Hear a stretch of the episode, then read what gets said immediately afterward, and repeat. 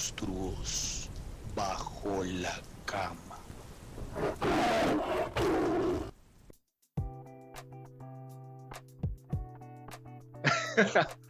Hola a todos, ¿cómo están? ¿Qué pasa? Yo soy Tian Castrillón, bienvenidos a Monstruos Bajo la Cama. Una semana más después de nuestro aniversario, después de cumplir nuestro primer añito monstruoso. Volvimos ya al ruedo con un super invitado, con un tema muy particular. Ya vamos a ver por qué. Y bueno, recargados con mucha energía para este mes tan colorido y tan diverso, del que hablaremos también más adelantito. Pero no vengo solo en mi cama, ya ustedes saben que tengo un fiel acompañante. Él es Vulcano, ¿cómo estás? Bienvenido. Hola Tian, ¿cómo estás? Muy contento de estar de vuelta en el ruedo, efectivamente felices por ese primer año, gracias por todos sus mensajes, abrazos, los regalos se siguen esperando, no importa que no lleguen para el año.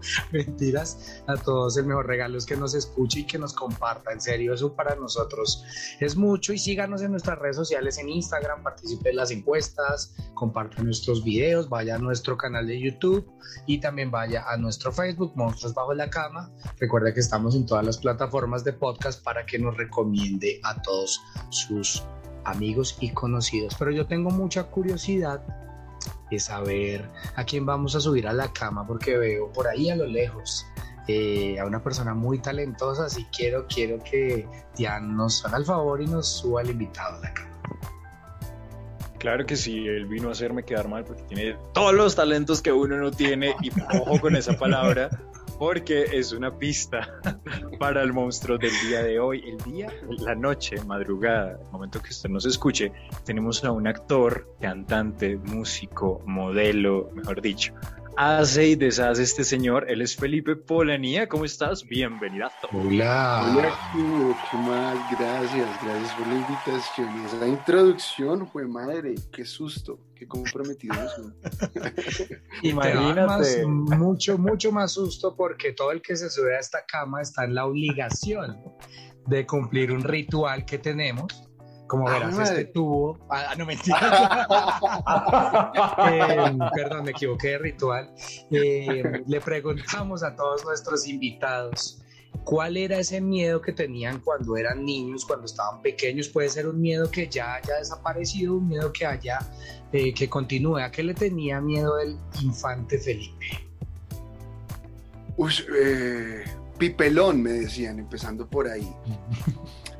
Eh, aquí, le tenía, le tenía miedo Pipelón. Pipelón le tenía miedo al agua, le tenía miedo a, nadar, ¿sí? No podía. Eh, hasta que, bueno, después como que vencía el miedo también muy chiquitito. Eh, yo yo soy colombo brasilero, entonces vivía en Brasil antes y de niño me, me, mandaron a clases de natación y, y, pues nada, como vas voy y mi papá me tiraba al agua y, y tuve que empezar a nadar, pero sí le tenía pavor al agua mucho pavor el agua. sí, sí, sí, Estamos aquí en shock. Como, superado, y es un miedo muy rolo. Es un miedo muy rolo. Yo aprendí a nadar hace dos años aproximadamente en un curso que fue un monstruo para mí porque yo era el único eh, de esa edad del restaurante abuelitos de 100 años que iban a hacer calistenia. Yo era el único que resignado intentaba hacer eh, aprender a nadar, pero lo logré y es una de las cosas más chéveres. creo que es un monstruo por el que todos transitamos, ¿no? Sí, sí, sí, total, total, sin duda alguna, sin duda alguna. pero ya, vencido, vencido.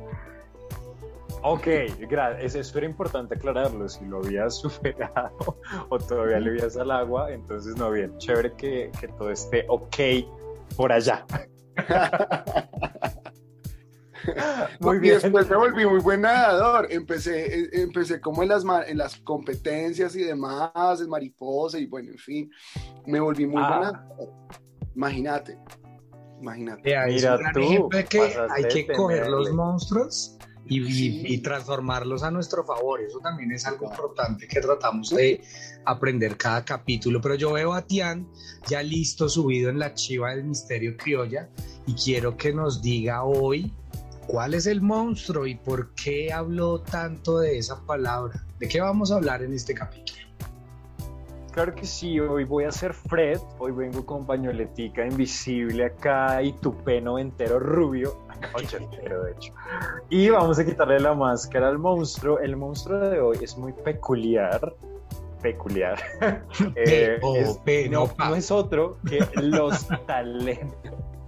Sí, no, no, es para eso.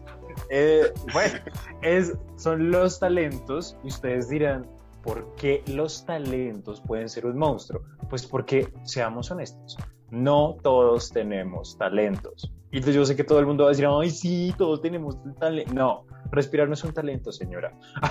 Talentos son cosas únicas que ciertas personas tienen. Así que vamos a hablar un poco de eso, como este hombre hace y deshace.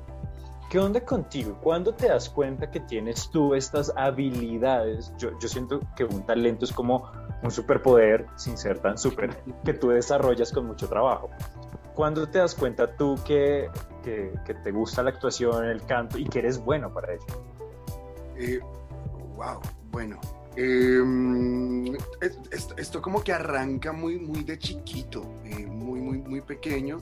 No lo descubrí yo, lo descubrió mi mamá. Mm, desde chiquito, desde pequeño, digamos que estuve muy rodeado como de sonoridades, de, de, mucha música, ¿sí? Em, entonces yo a mis seis años, creo, si no estoy mal, mi mamá me dice que me regalaron, un, tenía como un xilófono em, y yo eh, me sentaba eh, en la sala em, de la casa eh, y escuchaba los comerciales y empezaba a tocar las notas de los comerciales, de los jingles de los comerciales. Entonces mi mamá dice como, pam, creo que este muchacho funciona musicalmente y desde ahí eh, entro como en todo este talento de las artes, no me gusta mucho esa palabra particularmente, pero em, es desde la música, desde la sonoridad en la que, que, empiezo como a, a, encontrarme, ser artista y demás, empiezo como a entenderme también, como en estos espacios em, artísticos y, fue muy chiquitico, a decir verdad, y, fue por mi mamá, a decir verdad. Ya después en la escuela, yo después entro como a estudiar, bueno, me, me, ponen a estudiar piano clásico muy pequeño, eh, después estudio guitarra, después estoy eh, en el eh, coro. Em, y así sucesivamente fui como aprendiendo una serie de cosas, em, tanto así que en mis cumpleaños no me regalaban juguetes sino instrumentos. En este punto lo agradezco, de manera terrible porque pues yo quería juguetes, pero me regalaban instrumentos, entonces fue como también una, una asociación sonora desde chiquito, pero yo me encuentro en primera, instancia, en primera instancia con la música, con, con el, el hecho sonoro. Wow. Eh, es importante entender cómo esa, esa conexión con un talento, sea el que sea. Y cuando Tian decía que por qué el talento iba a asustar, lo que nos asusta del talento es no tenerlo o pensar no tenerlo. Y es cuando nos frustra algo que de cierta forma nos gusta.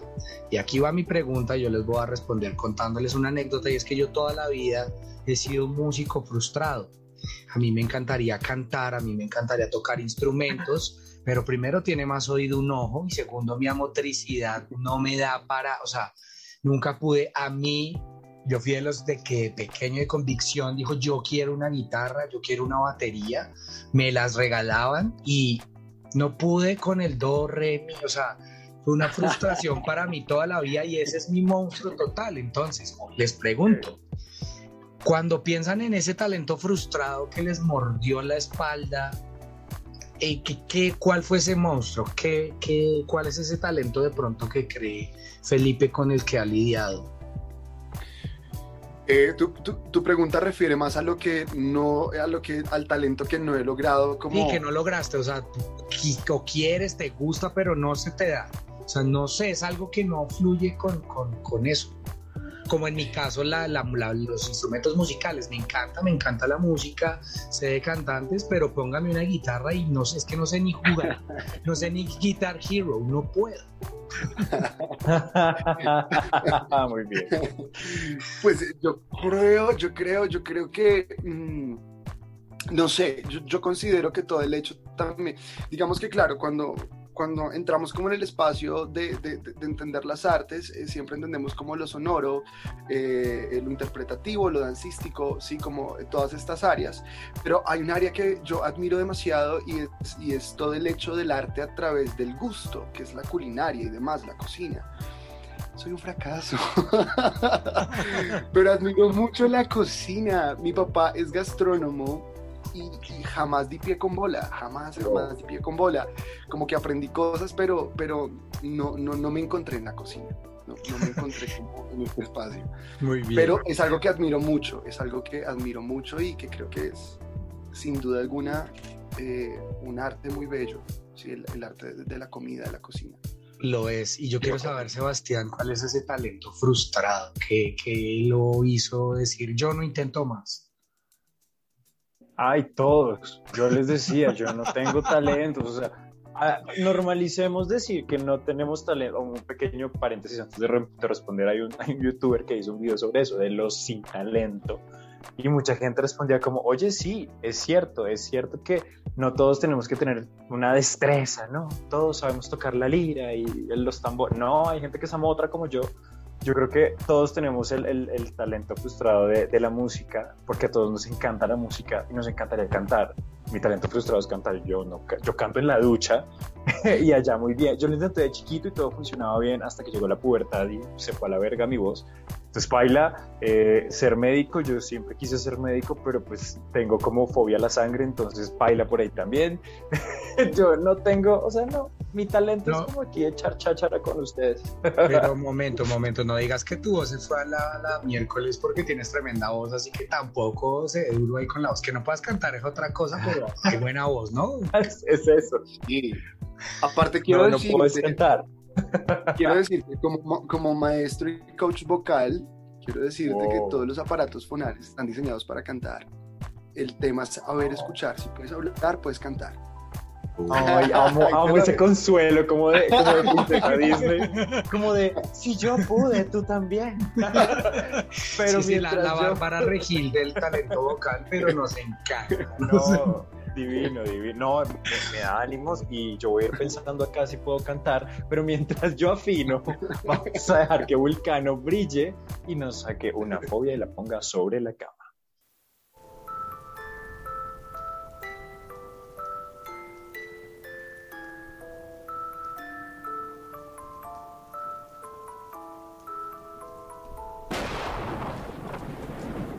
Fobias sobre la cama. Ok. Y esto es Fobia sobre la cama. Yo le cuento a Felipe que es el espacio para darnos nuestro primer break del tema, para salirnos un poco y aprender un dato curioso sobre una fobia interesante. Esto es Monstruos sobre la cama y hablamos de los monstruos de las personas. Y a veces hay monstruos difíciles de creer. Les pregunto a ustedes aquí en esta cama, ¿a qué les suena la hombrofobia? ¿Qué creen que es hombrofobia? Voy a tener los, hombros, descubiertos. A los...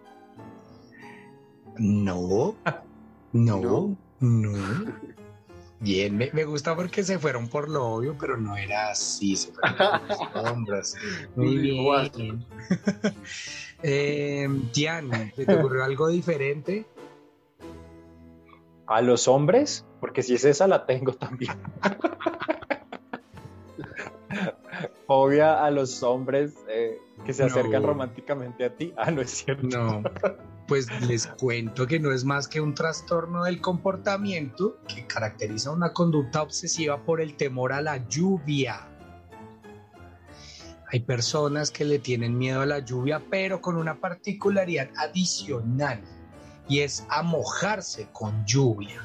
Como que la sensación de mojarse les da cierto asco, tal vez por pensar que la lluvia no es limpia, que hay gérmenes en la lluvia o la sensación de la ropa mojada Puede, pues realmente sí, no, porque en algunas culturas la, lluvia, el agua lluvia se ha utilizado para el consumo eh, y para otros millones de, de, funciones, regar cultivos y demás. Entonces, y no se ha demostrado científicamente que el agua de lluvia está pues completamente contaminada. Eh, pero sí hay gente que le tiene miedo a mojarse a la lluvia. No a ver llover, puede estar relacionada con otro par de fobias, que son las fobias a los truenos eh, y demás, pero en este caso es particularmente a mojarse con agua de lluvia y como dato final, también se le puede conocer como pluviofobia.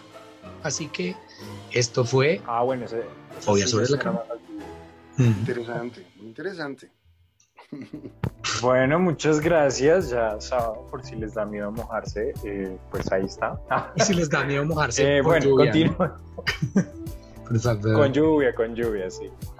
Esa- sí, las, me- se me cruzan los cables. Pero bueno, los talentos.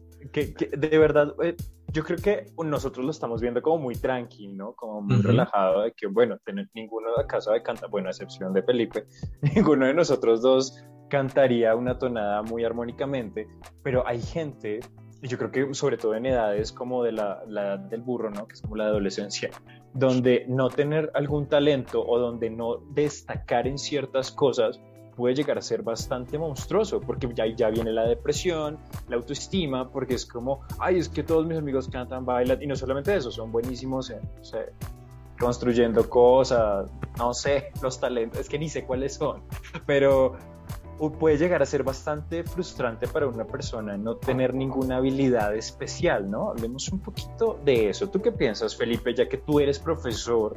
¿Te has encontrado con de pronto alumnos que, te, que se frustren y digan como, no, es que yo no, no la doy, profe? Pero todo el tiempo, todo el tiempo, sobre todo con los actores. Los actores eh, nos pasa mucho porque, porque claro, estamos, el, el- estudio actoral, digamos, o el estudio em, del actor va ligado mucho a la personalidad también y a la persona. Así como el carpintero utiliza la madera como su materia prima, el actor utiliza su, su- su- su propio ser, sus emociones. ¿sí? Aquí está la materia prima del actor. Cuando la persona no logra en- en- entender, entenderse emotiva, eh, física, eh, sí, como ser mente, por decirlo así, eh, entra en una crisis, en una especie de crisis muy, muy, muy particular, lo cual eh, yo creo que está más liado un poco como a la presión externa, ¿sabes? Que generan una, una, una, una repercusión interna, entonces, eh, eh, entonces eh, empiezan como a apretar para intentar hacer y pues cuando no lo logran porque no, no llegan a, entonces viene la frustración y demás y pa, pa, pa, pa, pa, pa, pa. Con los actores me pasa un montón, un montón, claro. eh, a mí no me gusta tanto hablar de talentos, por ejemplo, sí. Em, ¿Por qué? Cuéntanos. me gusta. Yo eh, si- siento que le tengo como fobia a la palabra. Fobia no. Eh, le tengo como cierto. eh, claro, porque es que talento es la definición de. de- de un- eh, eh, es una capacidad o es una habilidad ¿sí? que tiene una persona para aprender o entender algo ¿sí? Sí. fácilmente. ¿sí? Entonces, eh, sí, bueno. eh, concuerdo con tu discurso cuando dices como, bueno, no, no, no- no es que se, ya, eh, se lavar vasos muy bien y ese es mi talento, ¿sí? Em, porque creo que es más profundo que eso. Yo creo más en el histrionismo, por ejemplo. Ok. El- Sí, cuando tú encuentras, eh, nada, pues eh, cuando a alguien se le facilita algo, ah, ok, es histriónico, eh. Sí, como que me, encuentro más en ese espacio yo y encuentro más eh, artísticamente a las personas dentro de ese espacio. Ahora bien, no solo las artes, eh, claro, la- la- las personas piensan en talento, en histrionismo y repercute su imaginario inmediatamente a las artes. Pero hay una amalgama enorme de, mil vainas, de mil cosas, eh, donde puedes desarrollarte y tener talentos como para cualquier otro tipo de cosas eh, para los números, para eh, las letras, bueno, las letras también son como rama de las, de, las artes, pero eh, no sé, para mí yo, yo siento que es más amplio que, que, que enfocarnos solo como en las humanidades. Es el título y estoy muy de acuerdo con Felipe y me lleva a pensar eso. El talento no está relacionado específicamente a lo artístico, porque todos escuchamos, ¿no? Es que ella es mi tía la que hace las mejores empanadas de la familia. Eso requiere un talento, requiere una habilidad. sí, sí, sí. ¿sí? Creo que el talento eh, está, primero, es esa presión de sobresalir, como ese afán de mostrarse porque otros hacen y no se entiende, Sí. que creo que es uno de los antídotos y es que si tú realmente quieres hacer algo y le dedicas el tiempo, lo aprendes a hacer porque el talento no radica más que en el gusto de hacer algo. Si a mí me gusta realmente cantar, y no sé, yo me puedo dedicar realmente desde mi ser a decir voy a aprender a cantar porque es lo que me gusta y es a lo que le voy a tirar energía y pueda que no llegue a ser el mejor, pero voy a aprender lo básico y demás. Pero el talento también está muy relacionado con el gusto, pero sobre todo con la disciplina.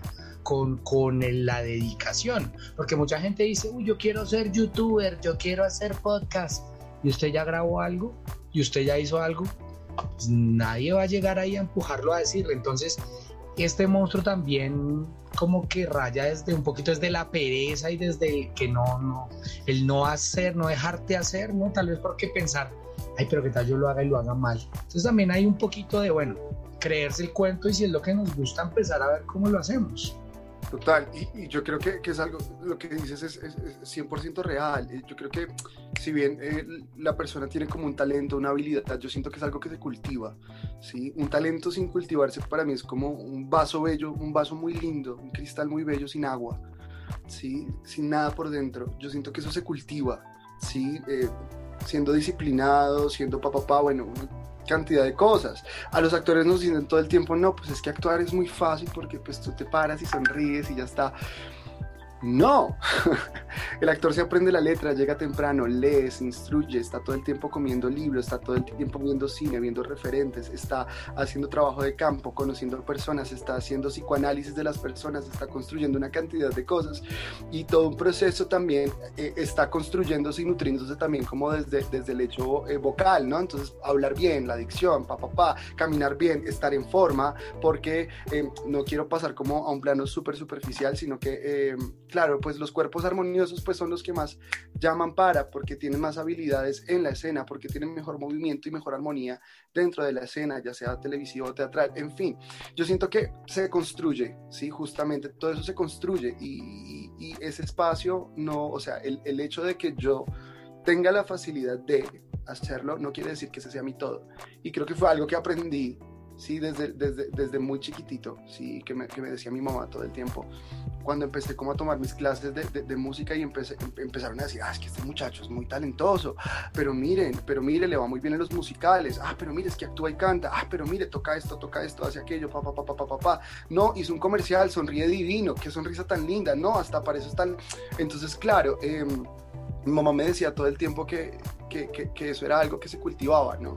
Igual, literal, el, el, ejercicio, el, la, la, imagen y la metáfora que ¿no? Un poco de la semilla que se cultiva y se riega, sí, totalmente de acuerdo con lo que dices.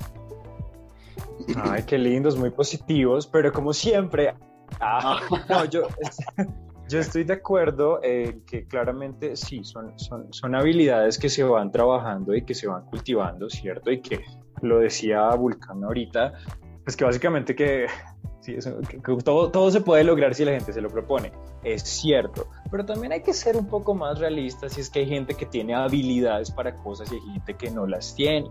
De verdad, hay gente que no, es, no nació para bailar, ni para cantar, ni para construir cosas con madera, ni para los números. Yo estudié un tiempo teatro porque me parece hermoso y, y tenía compañeros que definitivamente, o sea, yo no era el mejor, pero no lo hacía tan mal pero tenía compañeros que definitivamente no, no, negados, era negada para la cosa y lo intentaban, pero era como, amigo, de pronto no es por este lado, sino de pronto por, tienes otra habilidad que puedas cultivar, porque si no, pues todos podríamos hacer todo.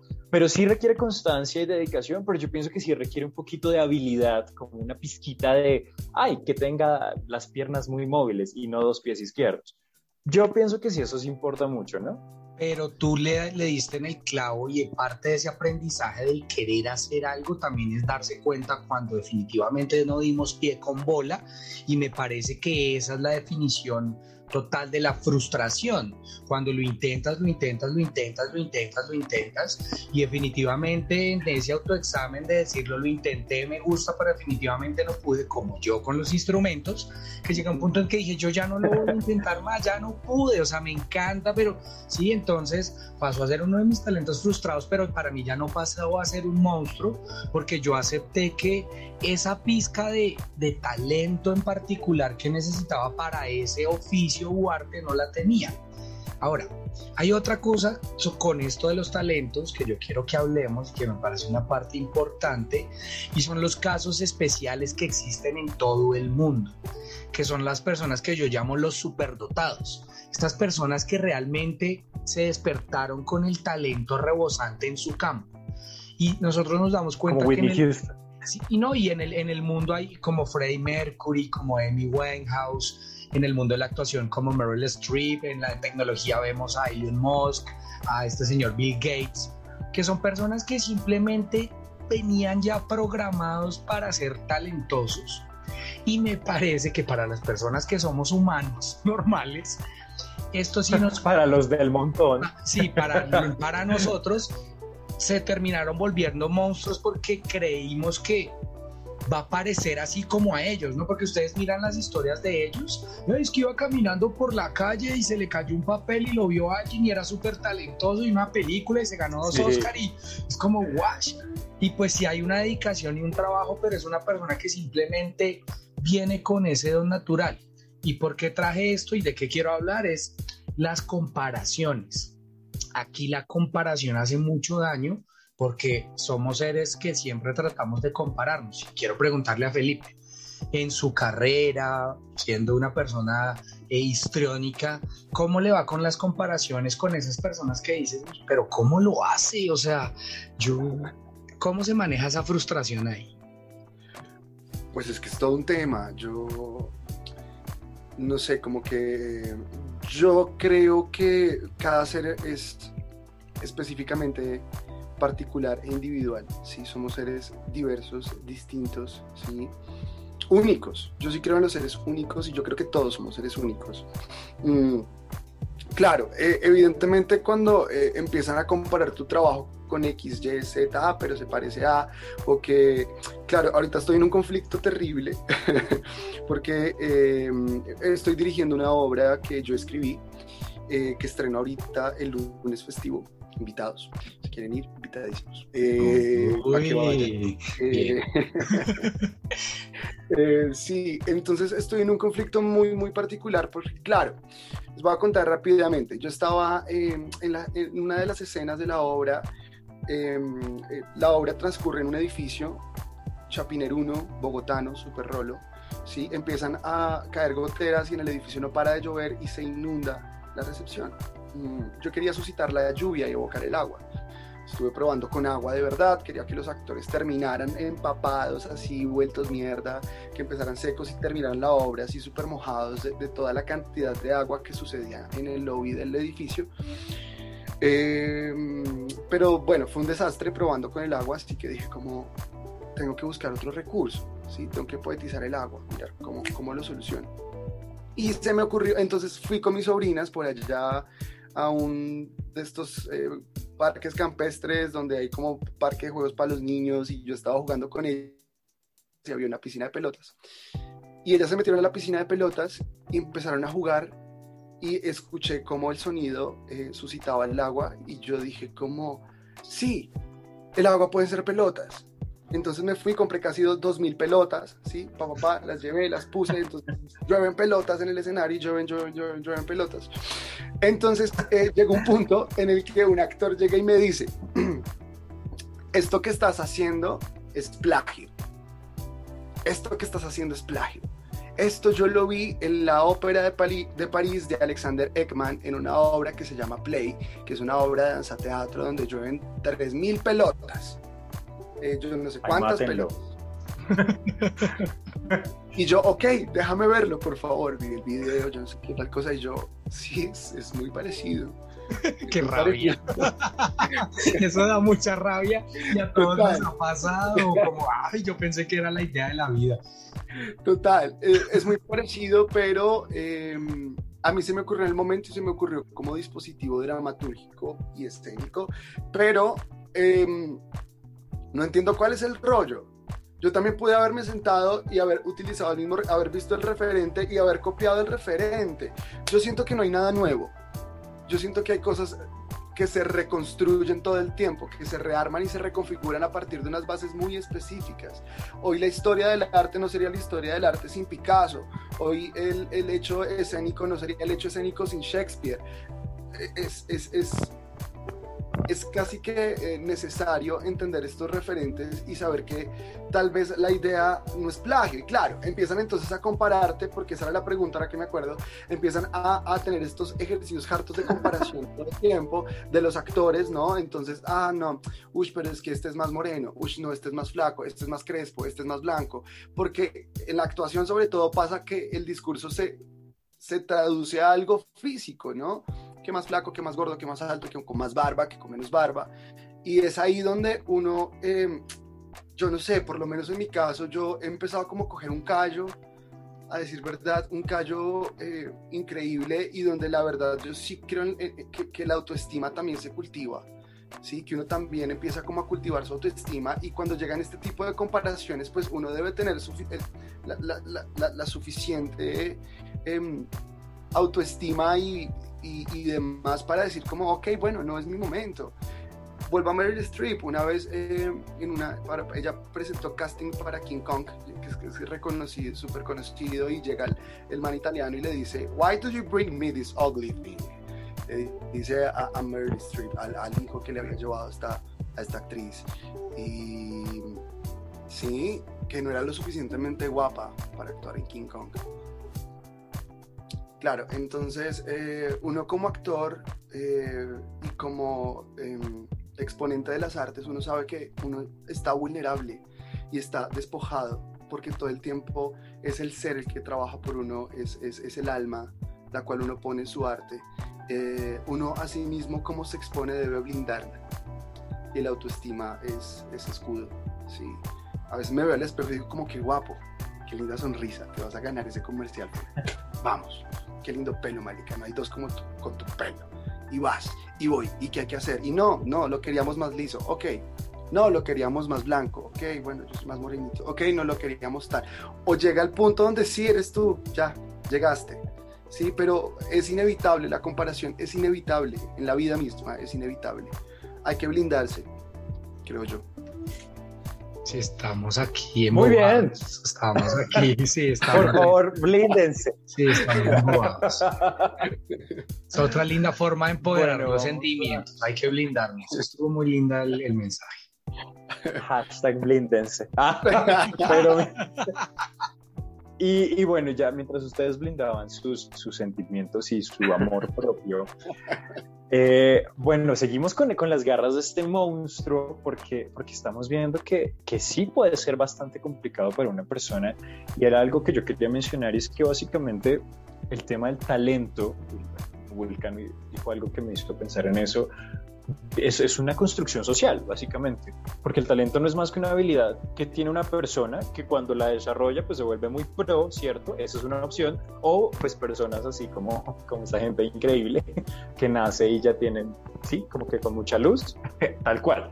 Pero no es más que eso, es, es una habilidad para X cosa que se desarrolla con el tiempo. Yo creo que el tema del talento y el, no, y tienes que brillar, y eso es una construcción social que también está en busca de, de, de, la competencia y de la superación personal, pero creo que en medio de eso lo que hace también es dañarnos un poco el coco, porque creo que desde chiquitos he visto a muchos papás que siempre están como tratando de descubrirle el talento a su hijo.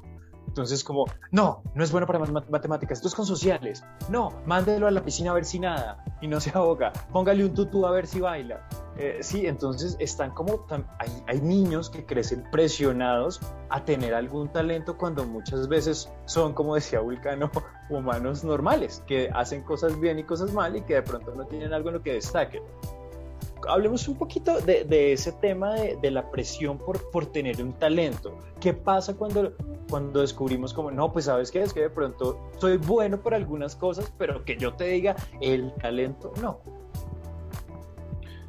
Mm, yo, yo si me puedo meter la cuchara. Yo, yo... Sí, la idea es que la metas. la cuchara. Eh, si bien... Eh... ¿Qué? Sí, la cucharada. Pues, sí, sí, por favor. Sí, por, por, favor, sí, continúe. Sí, bien. Ese es mi talento. Meter la cucharada, hombre. A veces. Pero bueno, no, no, no mentiras, Felipe, por favor, ilústranos. Por favor, No, yo creo- sí, sigue. Creo que em, es muy interesante lo que dices cuando hablas eh, de este- del talento como construcción social porque me hace pensar exactamente como en lo bello y, y en lo sublime un poco que menciona Kant. Mm. Claro, evidentemente eh, hay tantos tipos también como eh, de, de bellezas y la belleza también se construye socialmente, pero también recae en la percepción de cada quien. ¿sí? Em, es más, claro, eh, digamos que eh, justo después de- del medioevo y con las vanguardias y con, con todo como este- este, del medioevo del renacimiento y con las vanguardias y cuando empezamos como a encontrar como otras formas de, sí, intentando como de construir esa forma clásica como de entender las artes, empezamos a ver eh, que al deconstruirlo y al quitar como esta, esta estructura clásica de hacer las cosas, empezaron a darse cuenta, ¿sí? los grandes artistas de la época empezaron a darse cuenta de, de- de cosas maravillosas y cosas que podían hacer también desde el hecho, sencillamente desde la intuición del querer hacer.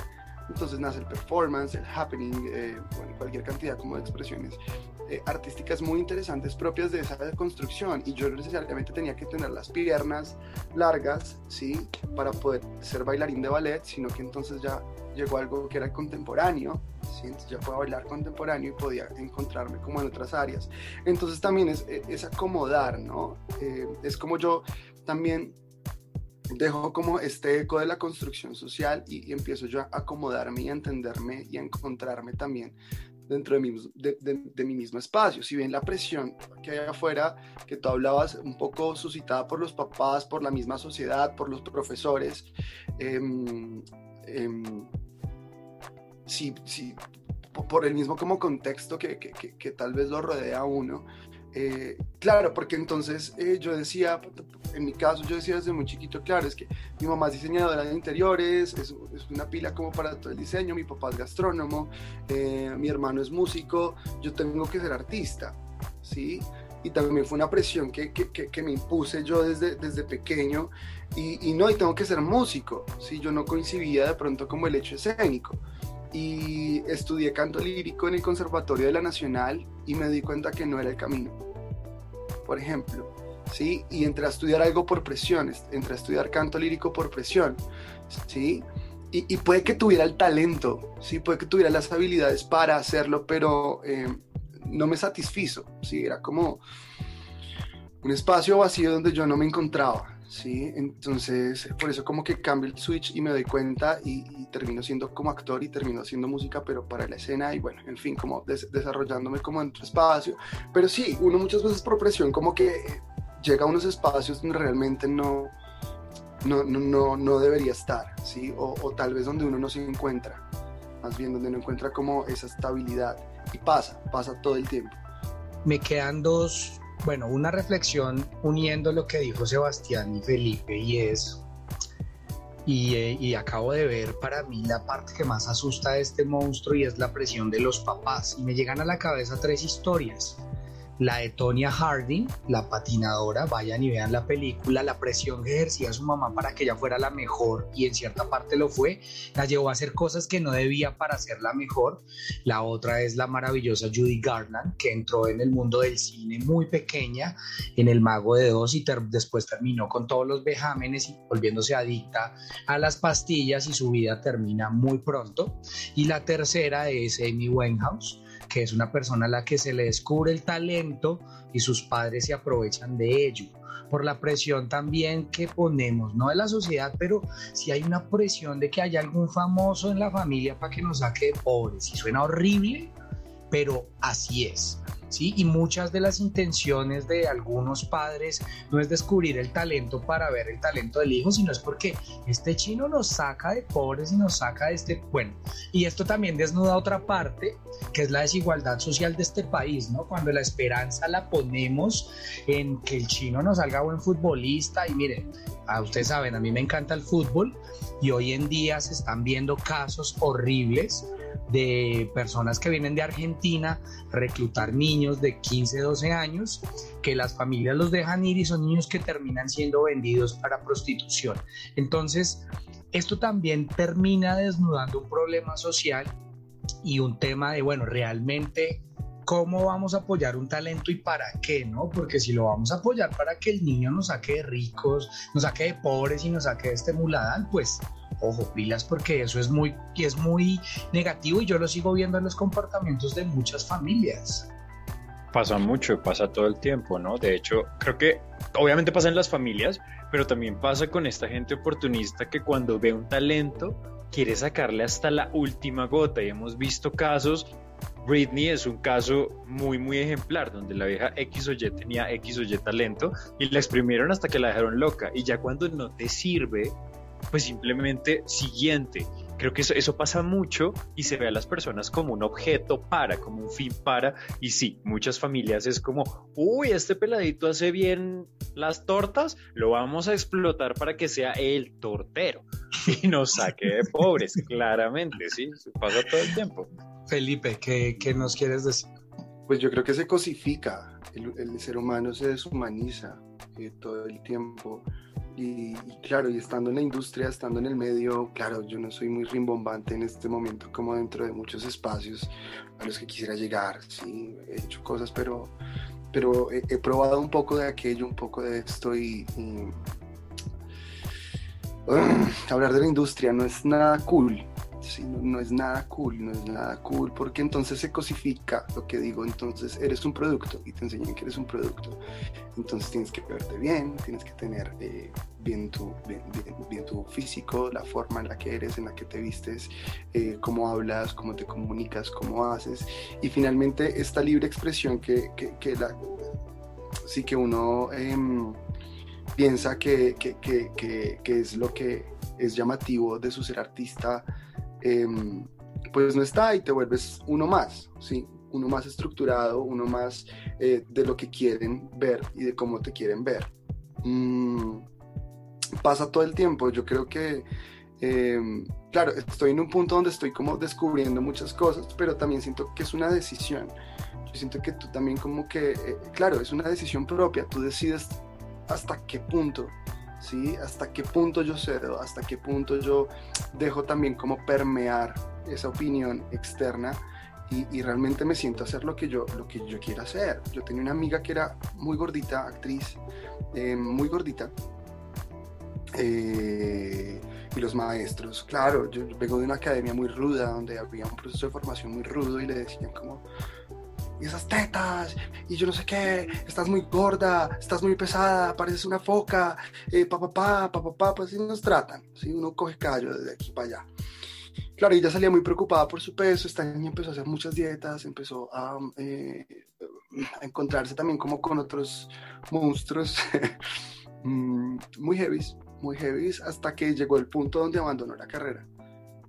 Mm, lo cual me pareció muy triste, y me parece muy triste porque hay gente muy talentosa, ya que estamos hablando de talentos, que abandonan y desertan también porque no, no, no, no, logra, o sea, su físico o alguna parte de su ser no logra encajar dentro de lo que otro quiere. ¿Quién es el otro finalmente también? Lo que permitimos de lo horrible eso porque la gente...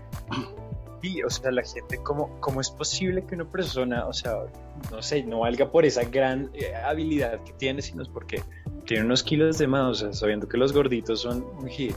Aquí somos pro gordibuenos, aquí amamos la grasita, el azúcar que engorda, sí, aquí. Aquí nada hay, también esas cosas de, ay, una dieta, no, no, no, aquí todo lo que engorda. Claro que sí. Pero bueno, Vulcano, cuéntanos que estás como muy risueño. Estamos muy contentos y es momento de entrar a nuestro segundo break de este podcast. Esto es nuestra guerra de almohadas. Encontramos la mejor manera de divertirnos sobre la cama con ropa.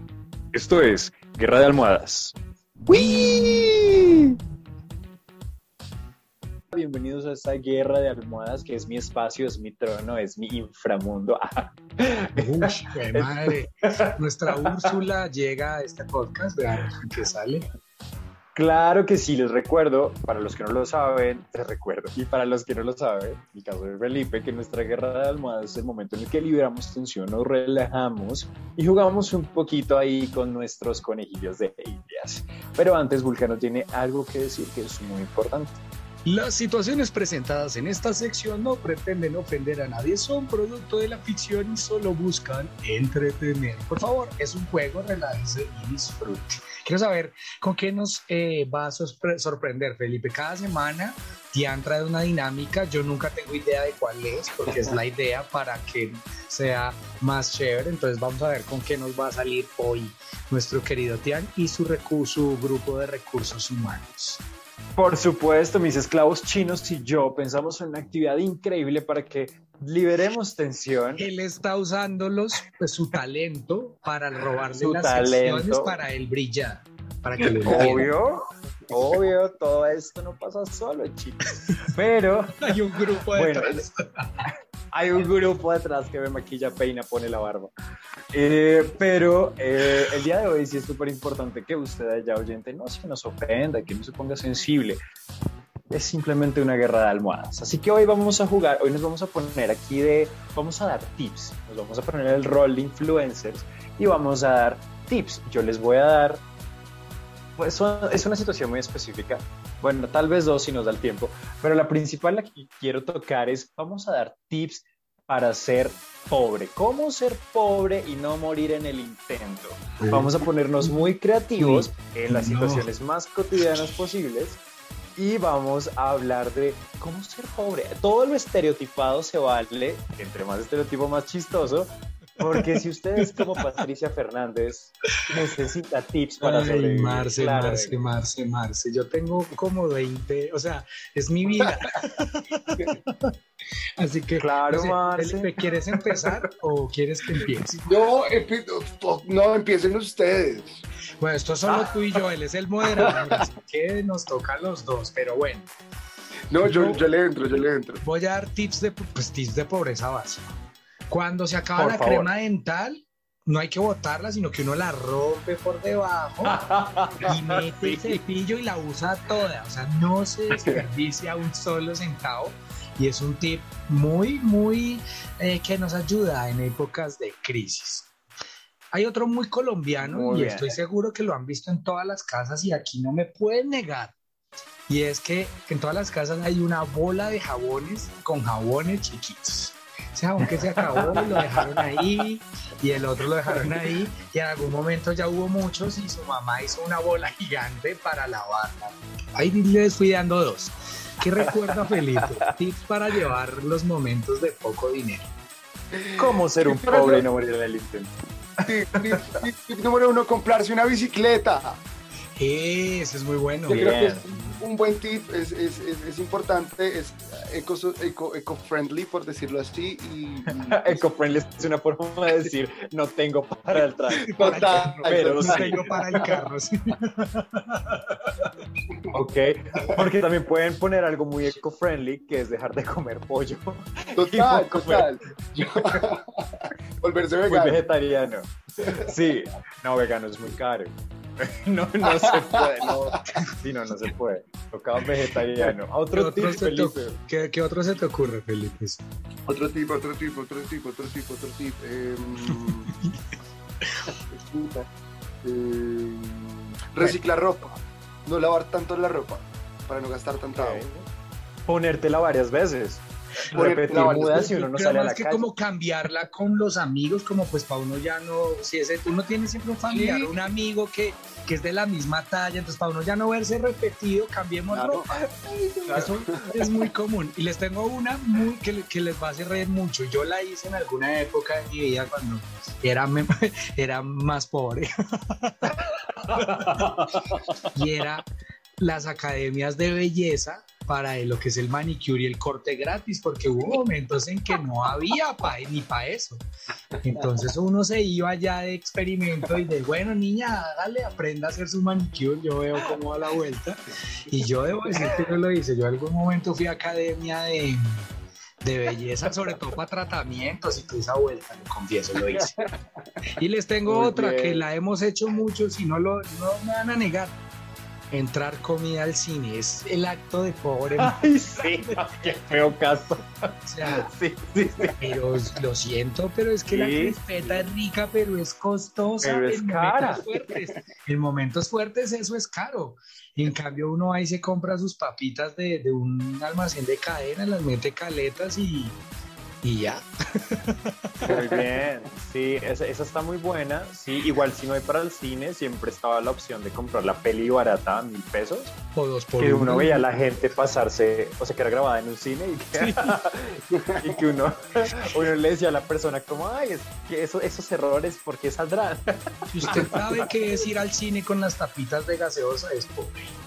Uy, sí, sí. Sí, va, pero sí, sí, pedir rebaja. Eso también es una, un buen tip para ser pobre. Pedir rebaja hasta de- del pan. tal cual. Felipe, a ver, un par de tips más. Ya aquí estoy quedando más como el más. Bien, no, yo sigo pensando. Como Marce.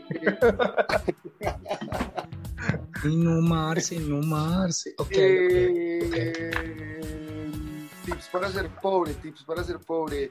Eh, sí, y yo soy re pobre y me, me- siento que no se me ocurre nada, pero sé que he hecho muchas cosas, yo sé, solo que no se me ocurre. Eh, El timbrazo, el timbrazo es un buen tip de pobre. Bueno, Ah, eso, sí, ya, eso fue muy, ya pasó de moda, porque ya hoy en ¿no? día el minuto, pues ya hay internet, ¿no? Hay, hay otra que yo sé que han hecho y es acabar el champú, acabar el champú echándole un poquito más de agua al tarro. Tip para ser pobre, se me ocurrió uno. A ver, A ver, El arroz feliz. ¿De qué se trata? a Con ver. todo lo que queda en el refri cuando ya no hay mercado, el tomate y medio ya cringe la cebolla, lo picas todo y con un vegetal que sea, lo mezclas en un delicioso wok con arroz. Me, me encanta, me encanta porque es la versión, la versión económica del arroz chino, que el arroz chino ya es muy económico. O sea, que es como, porque, porque vivir de arroz chino también es muy de bajo presupuesto, ¿no? Porque el arroz chino te dura para dos semanas de almuerzo, comida y desayuno, un solo cocina. Entonces, Sí, es verdad. Ay. es muy buen me encantó. Me encantó. Qué bien, muy bien. Pues bueno, yo espero que en casa hayan pensado todos aquellos tips para cuando nos toque la pobreza. espero que no, pero si nos toca, no mueran en el intento. Y bueno, hasta aquí nuestra guerra de almohadas. Ay, qué guerra de almohadas tan interesante y empezamos a llegar a esos momentos de conclusión de este capítulo. Así que, como es costumbre, vamos a dar unas conclusiones sobre lo que nos queda de la charla de estos talentos frustrados. Iniciaré con mis conclusiones, luego nuestro invitado y como siempre cerrará las conclusiones nuestro querido Sebastián. Entonces empiezo yo ¿Qué onda con lo de Sebastián? Yo no sé hoy, perdón, perdónenme, O pero sea- discúlpenme. Eh, alias Tian. Eh, hoy le dije Sebastián todo el capítulo y no sé por qué. Pero, Regañado. Bueno, de una. em, ¿qué puedo decir yo de talentos frustrados? Sí, es un, creo que es un monstruo que nos va a tocar a todos en la vida, en algún momento. Todos siempre vamos a tener la ilusión de hacer algo, cualquier cosa en cualquier ámbito y también nos vamos a dar cuenta que tal vez es algo que no podemos realizar por A o B.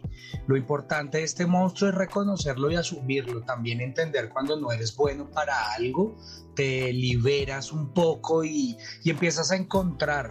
También es muy conocido que una persona que deja el plan A, el plan B es el que era el exitoso, entonces tampoco seamos tan tercos de irnos por un solo camino, probemos muchas opciones que en alguna de ellas encontraremos. Ahora, si usted no encuentra un talento fresco que tampoco es requisito, o sea, usted no lo van a con- contratar en algún lugar por un talento en particular, ¿no? Entonces tampoco se sienta presionado a tener un talento. Si lo encuentra y lo cultiva, chévere, si no lo tiene, puede vivir de esa forma, así que también relajémonos un poquitico con esto de los talentos.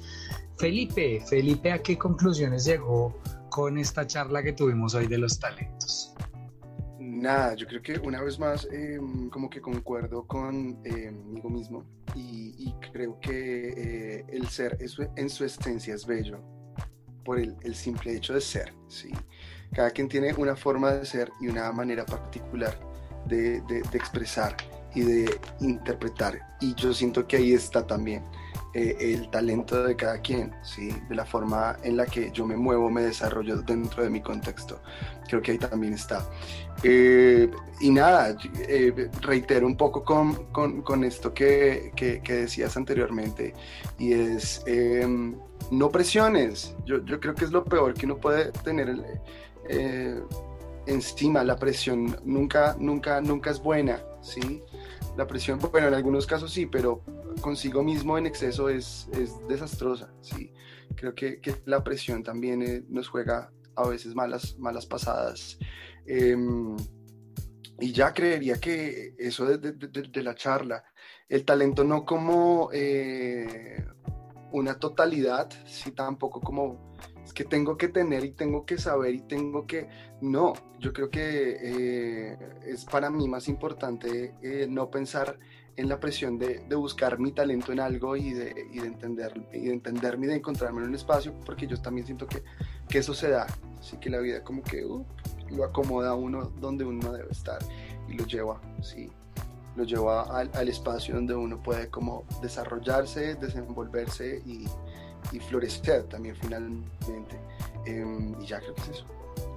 Muy bien, muy bien. Y ahora Tian, Tian nos va a dar sus conclusiones. Bueno, eh, talentos. Pues no sé, yo pienso que bus ni siquiera lo busque, descúbralo. Si no descubre nada, no importa, siga su vida. Yo pienso que todos en algún momento de la vida encontramos algo en lo que somos muy buenos y nos gusta. Tal vez no seamos los mejores y no sea como, uy, el talento, pero nos gusta y nos fluye. Creo que con eso está bien.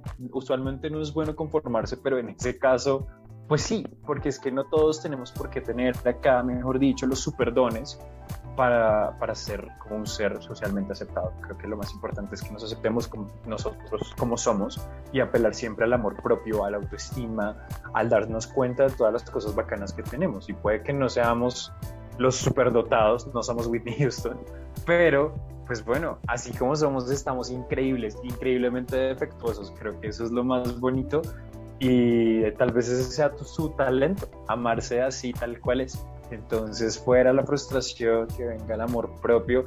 Y pues si lo presionan, que les valga verga. Siempre les digo lo mismo. Ellos les pagan las cuentas, les dan de comer, se acuestan con ustedes. Pues no. Entonces, que no chinguen. Y ya. Mm, me encantan las conclusiones, fueron muy bonitas, pero me extraña porque Tian no es tan positivo, entonces aprovechemos estos cinco minutos de lucidez que tuvo, pero estuvieron muy, muy bonitas esas conclusiones. Pero este podcast no llega a su final, todos tendremos un minuto bajo las sábanas. En un minuto bajo las sábanas pueden pasar muchas cosas y un minuto bajo las sábanas nos meteremos a recomendar, vamos a recomendar muchas ¿Nos cosas. ¿Nos meteremos qué? Nos meteremos bajo las sábanas, ya había dicho el contexto deportivo, soy meter, introducir, meter la cucharada, es una palabra muy sonora y muy um, Vamos a entrar bajo las sábanas, cada uno un minuto, a recomendarle algo a nuestros oyentes, todos los que estamos aquí, vamos a recomendar lo que queramos. Entonces vamos a iniciar. Quiero, si quieres, voy a iniciar yo. Seguirá Felipe y hoy cerrará Sebastián. Así que vayan alistando sus recomendados. Tian, tú me dirás si ya tienes el cronómetro y cuando claro quieras. que sí, yo lo tengo, estoy listo, para empezar con, con el mi recomendado. Listo, entonces empieza ya. Bueno, encontré algo muy bonito en Spotify que se llama pets.bytespotify. Ustedes entran, seleccionan su mascota, sea un perro, gato, iguana o hámster, llenan un cuestionario con la personalidad de su mascota, le ponen una foto y eh, Spotify les creará una lista de reproducción para que se las pongan a ellos. Porque a los animales también les gusta el tema de la música, me pareció muy bonito y agradezco porque esto me lo envió una oyente y me pareció muy bonito. Dije, lo voy a recomendar en el próximo capítulo. Entonces simplemente ingresan a Spotify en pets.bytespotify.com. Igual lo vamos a compartir en nuestro recomendado. Llenen los datos de su mascota y compartan la playlist a ver cómo les sale. Me pareció muy bonito. Uy, muy bien, 48, mejor dicho, antes te sobró tiempecito, ay, tan lindo. bueno, entonces ya saben, pónganle musiquita a sus peluditos. Felipe, es tu momento. Sí, son horribles. mascota, mi amor, por favor. Ande, a su peludito. Sí, no le ponga mascota al peludo. Eh, Felipe, ¿listo con tu recomendado para entrar bajo las sábanas? Bueno, creo que si puedo recomendarles teatro. Lo que quieras, lo que quieras. Bueno, vamos. Listo, entonces 3, 2, un minuto desde ya. Bueno, nada, les recomiendo, eh, mis recomendados son em, Amor al Fresco, eh, una obra escrita y dirigida por quien les habla, eh, que se estrena el 14, em, lunes festivo, y tendrá función, 14 de junio, y tendrá función de 5 y 7 pm. Y el 10 de julio también a las 5 y 7 pm en el Teatro Santa Fe. Es un melodrama muy, muy convencional eh, con cierto aire a suspenso. Eh, también eh, una obra muy bella que está ahorita en em, el Teatro de la Candelaria que se llama Omisión de un gran amigo y director, Johan Belandia. Es una obra que relata un poco el caso de Juliana, em, de la violación de Juliana. Zamboni. Zamboni. Es, un, es una obra bellísima un poco melodramática también, eh, pero vale la pena ver. Eh, y ya creo que eso es todo. Ah, mi monólogo. Tengo mi monólogo por si quieren ir a verme el 25 y el 26 de junio en eh, la guarida de la otra danza. Estaré haciendo y actuando instrucciones para ser un macho. Muy bien, tres recomendados. Les, solo les, o sea, solo gastó un segundo de más, un minuto y un segundo. Pero para los que nos escucharon, no se asusten. Ya vamos a tener otro espaciecito para que Felipe nos cuente más detalles específicos, porque queremos ver todo lo que nos dijo. Así que ya vamos a hablar. Queremos aprender a ser machos en su, en su monólogo. Así que Entonces, por favor, siguiente, bajo las sábanas, Estián, ¿listo? Claro que sí, siempre listo en la sábana. Listo, ya. Bueno, pues hablando de tips para ser pobres, yo les quiero recomendar una plataforma de streaming que está buenísima y saben que es lo mejor, es gratis. Claro de que sí, esto es Pluto TV, mucha gente ya la conoce, otra gente no tanto. Les cuento cómo funciona. Ustedes entran a www.plutotv.com, lo pueden entrar desde su televisión, su eh, smartphone o su computador y ahí pueden ver televisión on demand o también pueden verlo como si fuera una programación de televisión normal. Hay súper, súper producciones clásicas, si les gustan los Nicktoons, las series viejitas de MTV, películas clásicas, ahí las van a encontrar. Hay muchísimo contenido, es totalmente gratis y pues bueno, anímense a verlo para cuando no hay Netflix o Disney Plus o alguna de esas cosas Plus, pues Pluto TV es una excelente opción. Hay series como Daria, por ejemplo, si somos como de, esa, de esa onda, o pues ya películas de, o series de vieja escuela como Mi Bella Genio y demás cosas así. Así que Pluto TV en sus eh, dispositivos móviles es gratis. Y el minuto exacto, muy bien. Hoy estuvimos muy juiciosos en esta cama, me encanta. Ahí están esos cumplidores, cumplidores, rendidores, cumplidores. Y bueno, no voy a decir nada más. Y es momento de empezar a agradecer a Felipe por haberse subido a la cama, pero queremos que nuevamente nos cuentes, por favor, tus redes sociales y un poco de estos proyectos, dónde estás, fechas, teatros, dónde compramos boletas. Aprovechemos que necesitamos volver a salir esto y ya se está dando un poquitico el espacio, así que Felipe, adelante. Claro, pero por favor, por supuesto que claro que sí. Em, nada, me pueden encontrar en, em, como arroba yo Felipe en mi Instagram personal. Em, también soy eh, director de un colectivo de creación muy bonito que se llama arroba creativos púrpura, que es justamente donde gestionamos y publicitamos eh, estos eventos eh, que surgen allí. De ahí es mi monólogo. voy a empezar, ah, bueno, voy a empezar por lo más reciente y, y así de ahí para allá. Eh, el 14 de junio, o sea, este lunes, eh, estrenó una obra que se llama Amor al Fresco, como les decía anteriormente. Es una obra muy bella, es un melodrama, un melodramón, eh, donde encontramos esa Bogotá melodramática por la cual muchos suscitamos y, y nos hemos encontrado alguna vez. Eh, esto es en el Teatro Santa Fe, función de 5 y 7 pm este lunes. Y posteriormente tendremos función el 10 de julio en la guarida de la otra danza de esta misma obra. Eh, y mi monólogo, Instrucciones para ser un macho, que estará el 25 y el 26 de em, junio en la guarida de la otra danza. Eso es un espacio cultural muy bonito que queda ubicado en Teusaquillo, em, en carrera 17, no me acuerdo bien de la dirección, pero por allí queda. Y estaría allí con mi monólogo, que es justamente eh, una em, serie, es un estudio que hago también sobre las nuevas masculinidades y, toda esta eh, nueva cosa que, que, estamos viendo y que estamos entendiendo ahora del ser masculino y del ser hombre en el siglo XXI. Entonces vayan a ver instrucciones para ser un macho, también escrita por mí y eh, me acompaña en escena un músico maravilloso que se llama Felipe Castañeda, eh, tocayo, y, pues nada, eh, vayan, vean y vayan a ver teatro, aprovechen que ya se están abriendo los espacios, antes se quejaban y decían, ¿por qué? ¿Por qué me encerraron? Vayan, vean teatro, hay salas, ya se está habilitando como los espacios con todas las normas de bioseguridad, bla, pero es importante ir a ver y sobre todo apoyar el sector cultural y el sector teatral.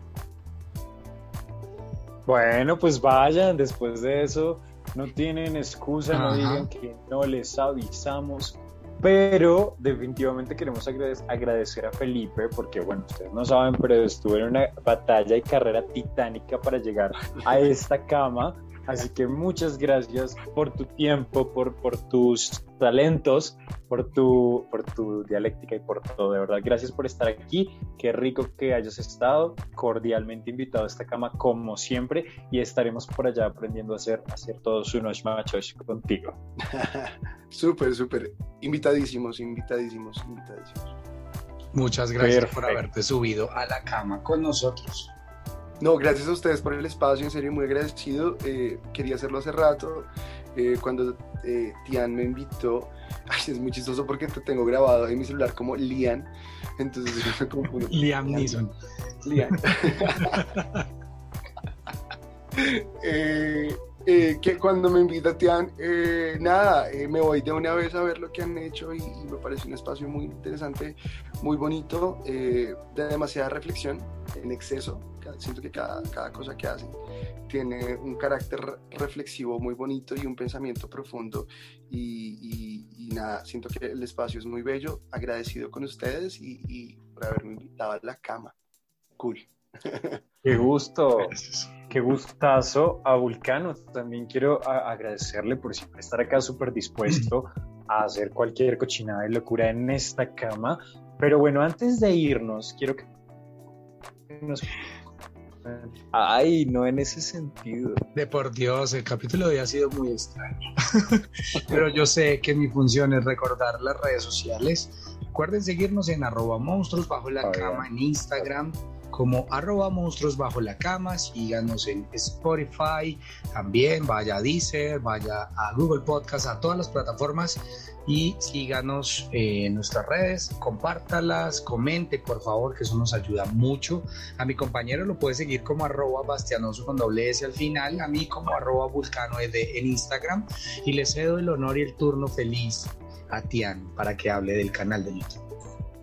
Por supuesto, ya saben que nos pueden encontrar en YouTube como MBLC para que le aparezcamos ahí de primeritas y no le aparezcan cosas feas cuando usted busque monstruos bajo la cama. Ya sabe, MBLC para que YouTube le muestre nuestro canal. Suscríbase, comparta, active la campanita para que les avise cada vez que subamos video y déjenos un comentario bonito. Eso esto nos ayuda un montón. De verdad que no saben cuánto nos ayudan. Y ese fue mi momento youtuber. Gracias por estar siempre ahí a todos nuestros oyentes. La próxima semana tenemos un capítulo también muy, pero muy bacano. Ya nos metemos con esta onda de nuestro hermoso Pride. Y pues bueno, vienen muchas sorpresas, así que péguense a las redes de este podcast porque vienen nuevos giveaways, vienen nuevos eh, concursos varios, invitados diversos y muchas cosas muy bacanas para ustedes. Cuídense mucho, síganse lavando las manos, pónganse cubrebocas y vayan a teatro, mucho, pero mucho teatro. Cuídense mucho y nos vemos luego. ¿Y tú a qué le tienes miedo? Chao. Bye. Chao.